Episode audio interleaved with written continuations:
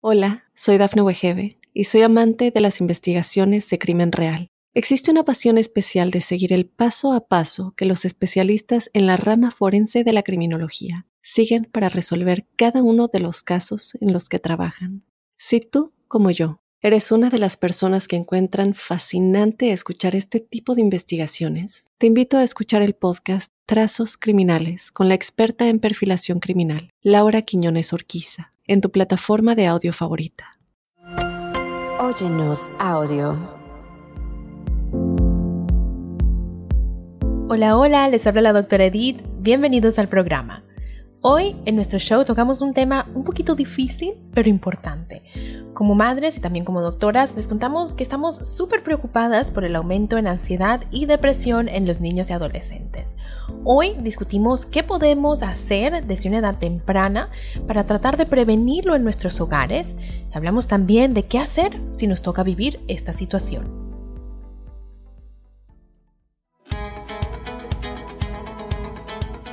Estás escuchando Entre Madres y Doctoras. Yo soy Edith Bracho Sánchez, soy médico pediatra en la ciudad de Nueva York. Y yo soy Evelyn Bracho Sánchez y soy doctora en biomedicina en California. Bienvenidos una vez más al podcast creado por y para las madres latinas que vivimos entre ser mamás y ser mujeres emprendedoras, en nuestro caso entre ser madres y ser doctoras. Aquí hablamos honestamente de la locura que son nuestras vidas y de cómo tomamos decisiones para nuestros hijos y nuestras familias basadas en los últimos conocimientos de la ciencia y el amor. Así es, y es por esto que además de darles la bienvenida al podcast, les damos la bienvenida a nuestra comunidad de madres. Aquí se comparte, más no se juzga. Y ya con esto, nuestro show arranca ya. Recuerden rapidito que aquí les traemos información de salud de manera educativa, pero para problemas médicos deben consultar con su doctor. Mi gente, hoy tenemos una vez más la dicha, la fortuna de tener a la doctora Bárbara Robles Ramamurti con nosotras. Ella es psiquiatra y mamá latina. Si no escucharon el episodio anterior con ella, vayan a escucharlo. Bárbara, amiga, bienvenida una vez más. Muchas gracias. Es un placer estar con ustedes. Y bueno, vamos de una vez al grano, ¿no? Bárbara, estamos súper preocupadas por todo esto que está sucediendo en términos de salud mental con los niños y adolescentes en este país y bueno, en el mundo entero en realidad. Como madres conscientes que queremos trabajar emociones y, criar niños con inteligencia emocional, ¿por dónde empezamos? Bueno, en nuestro episodio anterior platicamos de ciertas maneras que nosotros nos podemos cuidar nuestra propia salud mental, ¿verdad? Reflexionando, saber qué necesitamos, saber cómo pedir y aceptar ayuda. Todos esos son procesos importantísimos para fomentar la salud mental de nuestras familias. Y eso no es nada más trabajo de madres.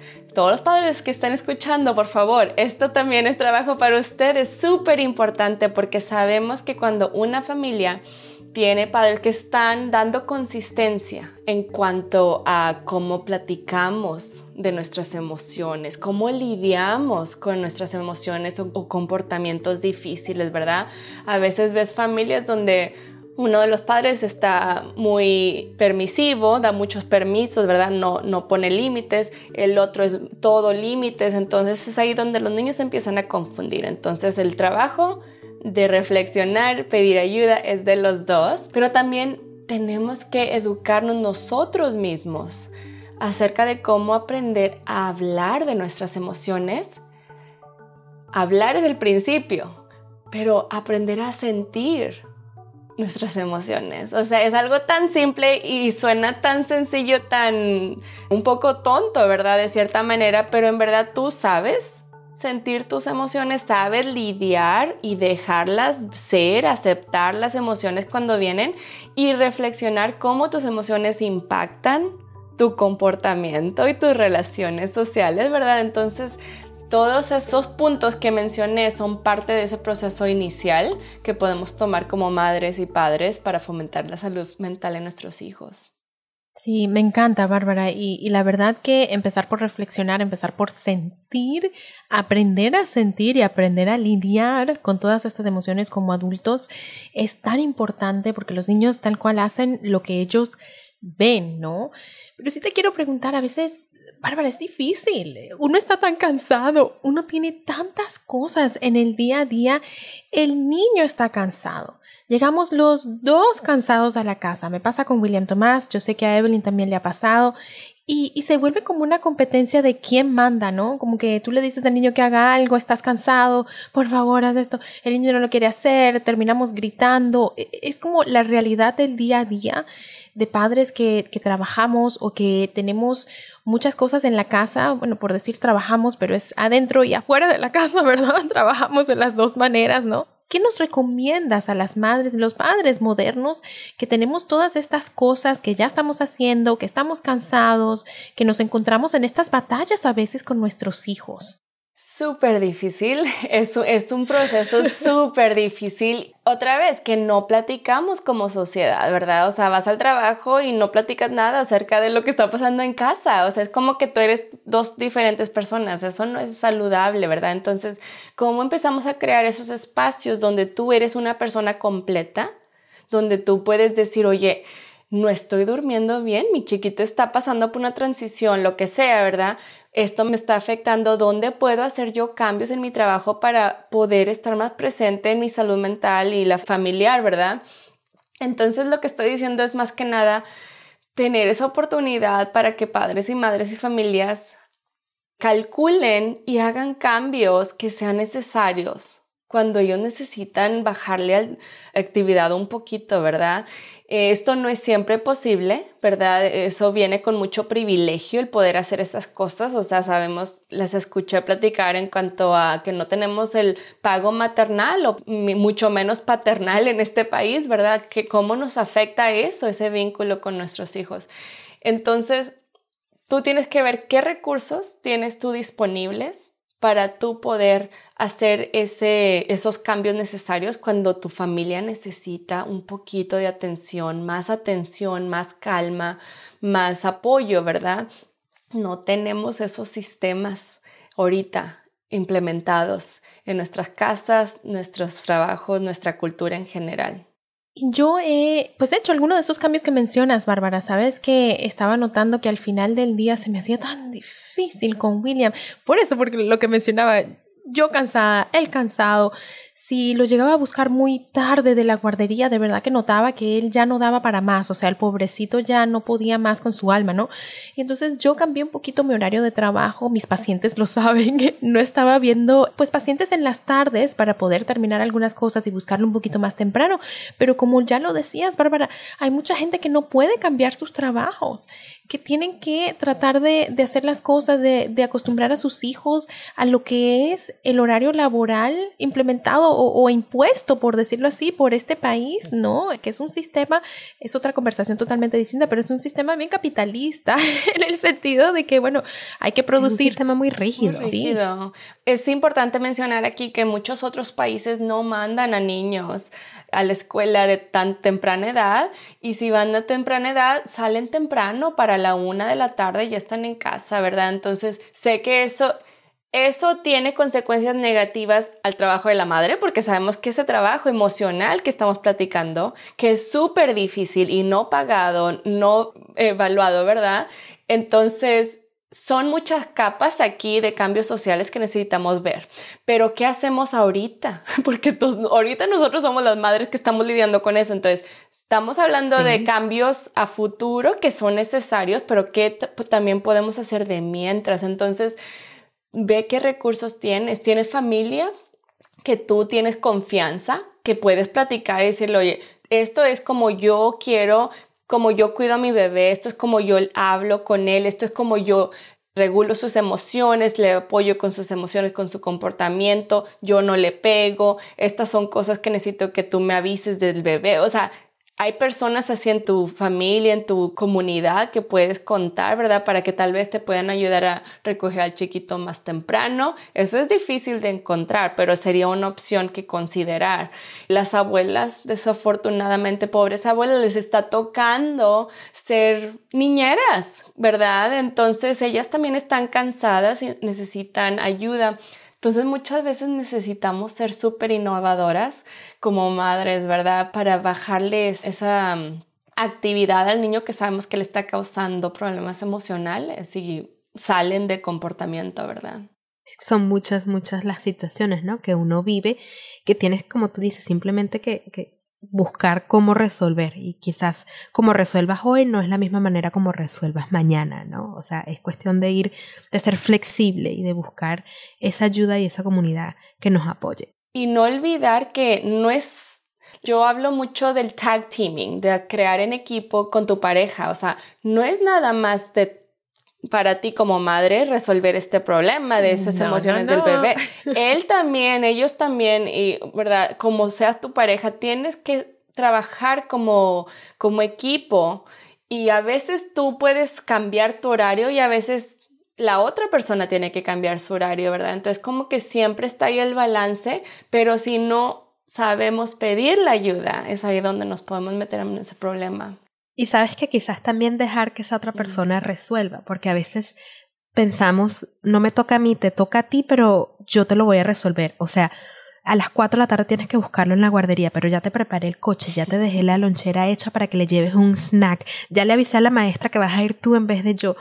Y es como que no, déjalo que si le toca a él, y a él le estoy hablando en este caso a mi esposo, sea él que resuelva todo, de principio a fin. Hoy te toca buscarlo a ti en la guardería, resuelve. Yo estoy trabajando. Sí, son todas las actividades que conlleva, ¿verdad? Todas las, las cosas específicas que conllevan completar esa actividad específica que le dejaste a tu pareja. Y es súper importante, yo también soy culpable de hacer todo, dejarlo todo arregladito para que él nada más tenga que hacer la actividad específica. Y no, no, no, porque también es mi tiempo, ¿no?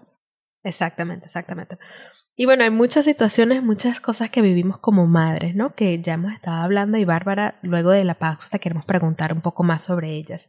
Como ya les dije, vamos a hacer una breve pausa. Recuerden que nos pueden encontrar en las redes sociales como Entre Madres y Doctoras, arroba Entre Madres y Doctoras. Allí pueden conseguir muchísima más información que a veces no logramos cubrir en el podcast. Ya venimos, no se vayan. Hola, soy Dafne Wegebe y soy amante de las investigaciones de crimen real. Existe una pasión especial de seguir el paso a paso que los especialistas en la rama forense de la criminología siguen para resolver cada uno de los casos en los que trabajan. Si tú, como yo, eres una de las personas que encuentran fascinante escuchar este tipo de investigaciones, te invito a escuchar el podcast Trazos Criminales con la experta en perfilación criminal, Laura Quiñones Orquiza, en tu plataforma de audio favorita.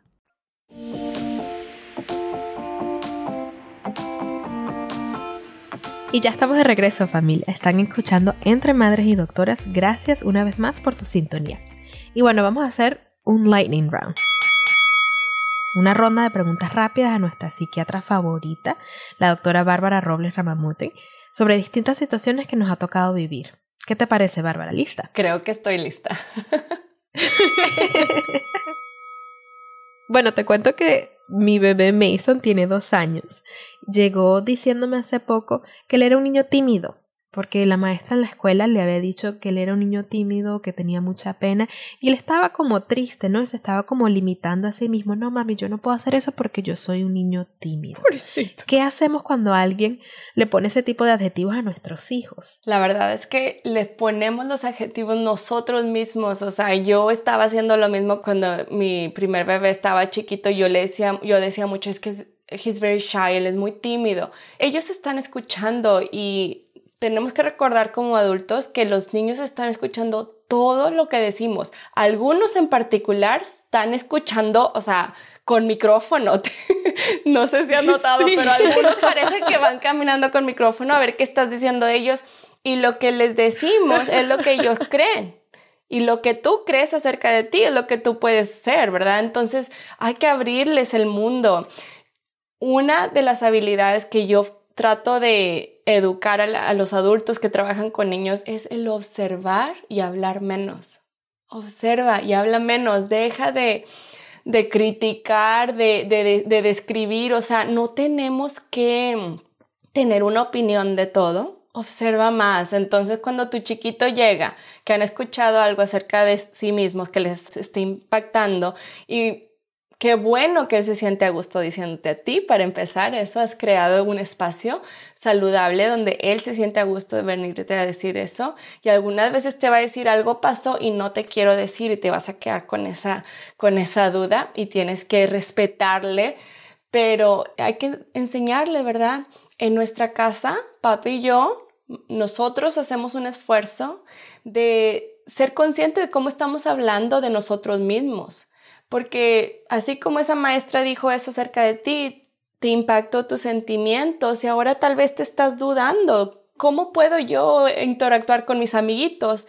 Es importante que, que, los adultos tengamos esa perspectiva. Entonces, los chiquitos pueden entender estas conversaciones y lo que le estás enseñando últimamente es que no tienen que creer todo lo que escuchan de otras personas que tienen que tener cuidado, tienen que estar alerta. O sea, en esta casa, papi y yo no vamos a decir esas cosas, pero cuando estás afuera de la casa vas a escuchar cosas de otras personas y me da gusto que me hayas dicho, porque ahora lo podemos platicar. Tú a veces eres tímido y a veces eres súper aventurero. Yo también a veces soy tímida y a veces estoy de fiestera, ¿verdad? Entonces tú le estás dando ejemplos de, de ser humano y que tiene todas esas habilidades y identidades, ¿verdad?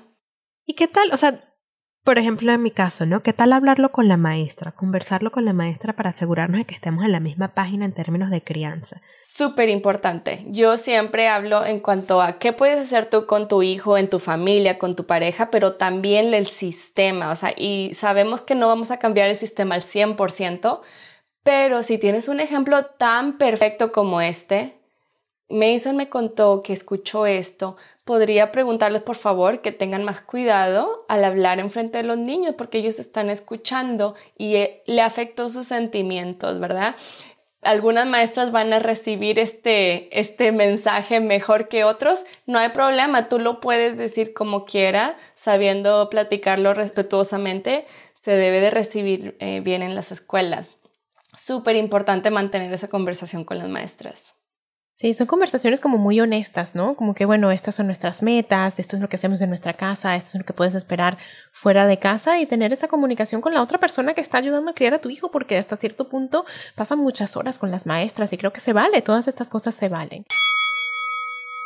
Bárbara, mi siguiente pregunta no es, ¿cómo dejamos nuestro estrés y nuestra ansiedad como padres a un lado cuando estamos interactuando con nuestros hijos? O sea, ¿cómo hacer para que no afecte a nuestros hijos, pero al mismo tiempo no esconder esas cosas, ¿no? Porque somos humanos todos, el punto no es esconder, pero ¿cómo hacer para dejarlo hasta cierto punto a un lado y que no les afecte?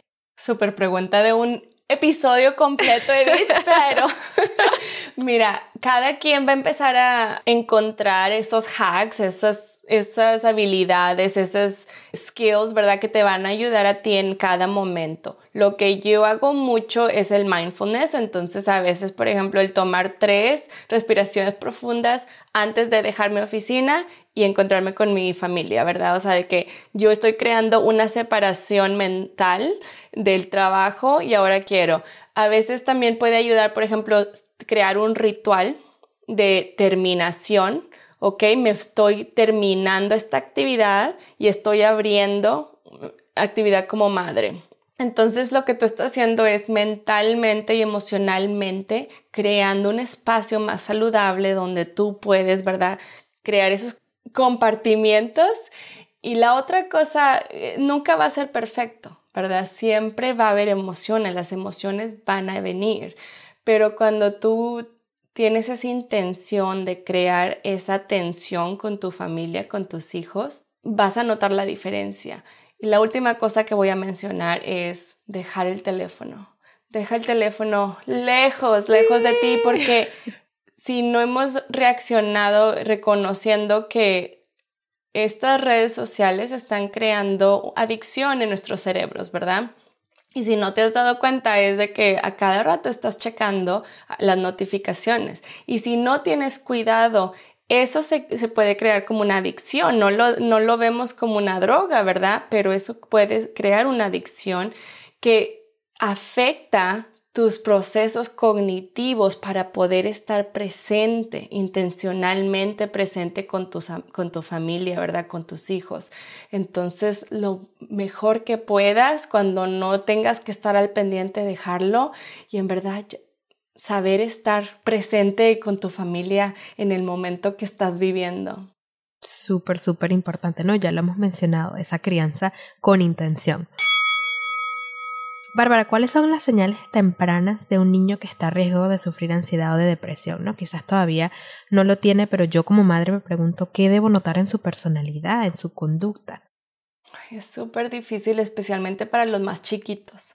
Sabemos que los chiquititos, 2, 3, 4 años, pueden tener un periodo de depresión o ansiedad severa, ¿verdad? Que les afecta su comportamiento y no, no sabemos cómo platicarlo y todavía estamos aprendiendo cómo reconocer cuando se vuelve una condición clínica que necesita ayuda.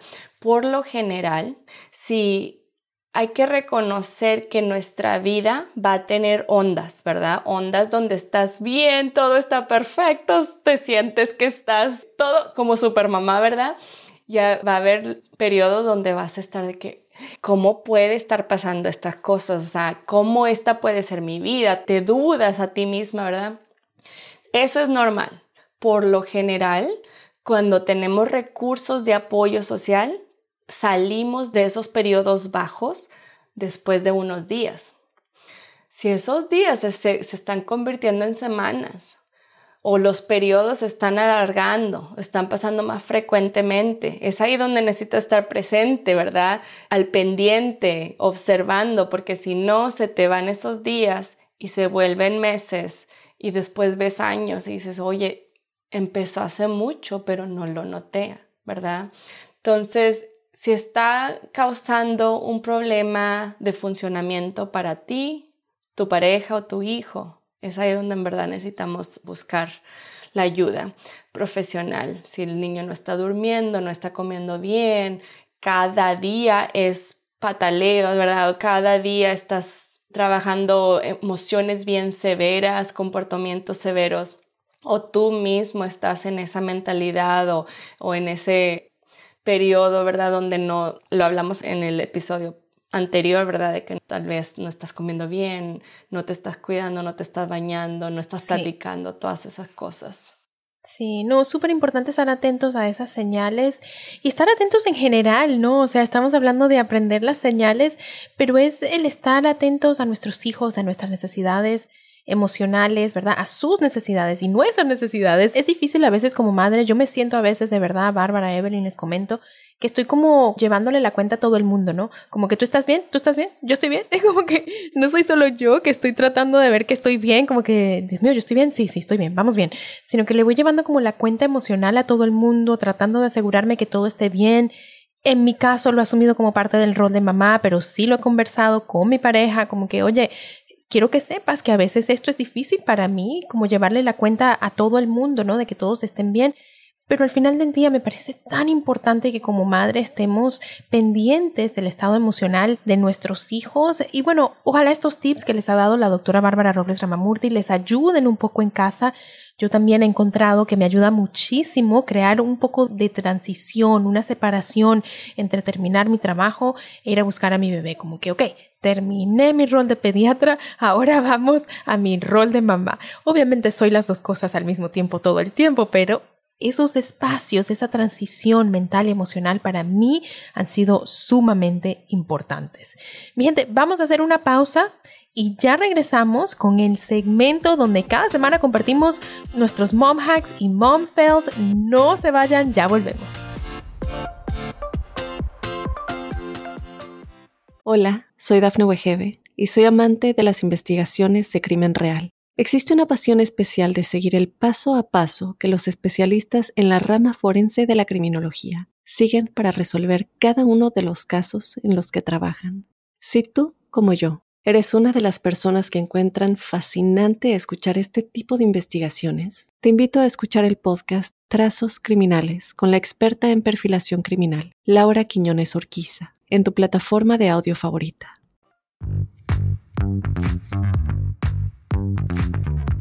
Y ya estamos de regreso, hemos llegado mi gente al segmento de nuestro programa donde cada semana celebramos y donde compartimos nuestras metidas de pata como madres, sin juzgarnos. Recuerden que encuentran foticos y videitos de nuestra familia, de nuestros bebés y mucha más información en nuestras redes. Entre Madres y Doctoras. Recuerden, arroba Entre Madres y Doctoras. Bueno, esta semana el mom hack de la semana, el momento de la maternidad en el que nos sentimos que ganamos, que hackeamos la maternidad, aunque sea por un ratito, se los traigo yo. Se van a burlar de mi mom hack de esta semana, pero no importa, igual se los voy a compartir. ¿Sabes qué? He tenido un poquito de problema porque William Tomás no me deja ir al baño. Oye, tengo una sombra, tengo una sombra todo el día, no me quiere dejar ir al baño. A veces es como que, oye, mamá ya viene, mamá, y he tratado de buscar todas las formas de decírselo y nada. Estamos en una etapa chicle, en una etapa de sombra donde no me quiere dejar en paz. Entonces, las vamos a poner en las redes para que vean las fotos o un videito tal vez, no sé, vamos a ver cómo lo hacemos para compartírselos bien. Pero conseguí unas cositas que van arriba de las puertas, en cada cuarto y en los baños. Y cuando tú las cierras, incluso si le das como al, al handle, a la manubrio de la puerta, no puedes abrirla. Entonces es como que lo cierras hacia arriba, donde los niños no alcanzan.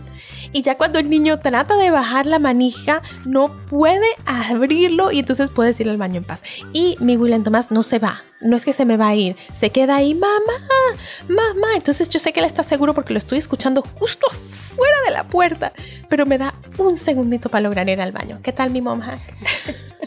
Me encanta, me encanta. ¿Sabes que lo voy a usar? Porque a mí me pasa que Mason empieza a preguntar, ¿qué estás haciendo? ¿Estás haciendo pipí? mi amor, o sea, y ahorita estamos trabajando en... Sí, eh, estamos trabajando en Mason, necesito espacio, necesito espacio. Entonces él se echa para atrás, se para detrás de la puerta y, mami, te estoy dando espacio. Yo sí, mi amor, pero igual me estás viendo, igual estás preguntando. Pon este seguro encima de la puerta, es lo que tienes que hacer. Te los voy a mandar. No, ya lo voy a buscar. y bueno, mi gente, lastimosamente, por cada mom hack hay un mom fail o una metida de pata porque aquí somos honestas. Esta semana nuestro mom fail nos los trae nuestra invitada especial. Bárbara, cuéntanos. Bueno, yo les cuento, traté de buscar algo en cuanto a la salud mental, ¿verdad? Y les comparto que yo todavía estoy trabajando mucho, muy duro, en verdad, todos los días a regular mis propias emociones. Entonces, lo estoy compartiendo porque la gente cree que porque yo hablo de estas cosas, yo soy perfecta, ¿verdad? Yo nunca me enojo, yo nunca grito, yo no lloro. No, o sea, yo soy súper humana y, de hecho soy humana que tiene emociones bien fuertes, ¿verdad? Eso es lo que me hace ser la psiquiatra que soy, eso es lo que me hace tener la compasión por otra gente que tengo, ¿verdad? Entonces sí, o sea, de hecho ayer mi chiquito estaba tratando de dormir, ya tenía mucho sueño, nos pasamos de la hora, estaba súper cansado, estaba llorando y llorando y pues yo me frustré, levanté mi voz, ¿verdad? Y después como platicó Evelyn en un episodio anterior, te sientes mal y luego te vas a la cama, ¿verdad? Sintiéndote mal. Pero en ese momento le digo, perdón, perdón que levanté mi, mi voz, no debía haber gritado. Vamos a calmarnos los dos y nos calmamos los dos, lloramos, ¿verdad, que Tú has platicado de esas cosas.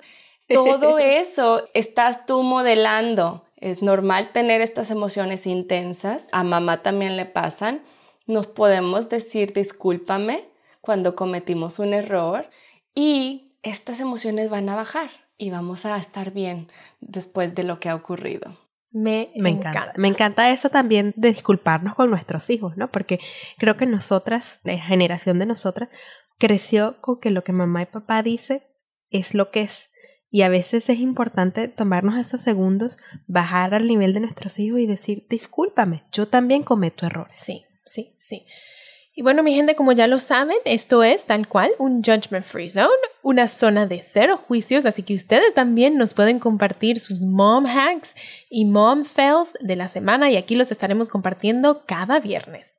Como siempre lo pueden hacer en sus posts de Instagram, nada más tienen que usar el hashtag momhack o hashtag momfail y etiquetarnos, hacer el tag usando arroba entre madres y doctores. Y ojalá sí lo hagan para saber que no estamos solas. Y bueno, con esto llegamos al final de este episodio. Doctora Bárbara Robles Ramamurti, amiga, mil gracias por acompañarnos hoy.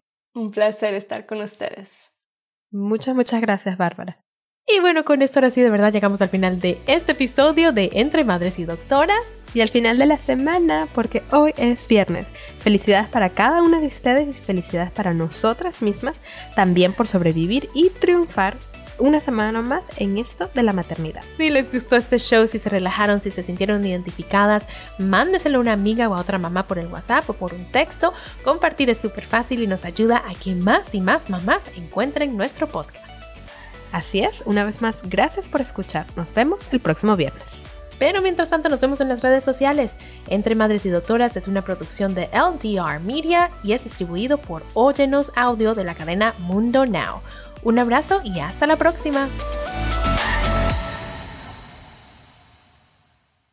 Hola, soy Dafne Wegebe y soy amante de las investigaciones de crimen real. Existe una pasión especial de seguir el paso a paso que los especialistas en la rama forense de la criminología siguen para resolver cada uno de los casos en los que trabajan. Si tú, como yo, eres una de las personas que encuentran fascinante escuchar este tipo de investigaciones, te invito a escuchar el podcast Trazos Criminales con la experta en perfilación criminal, Laura Quiñones Orquiza, en tu plataforma de audio favorita.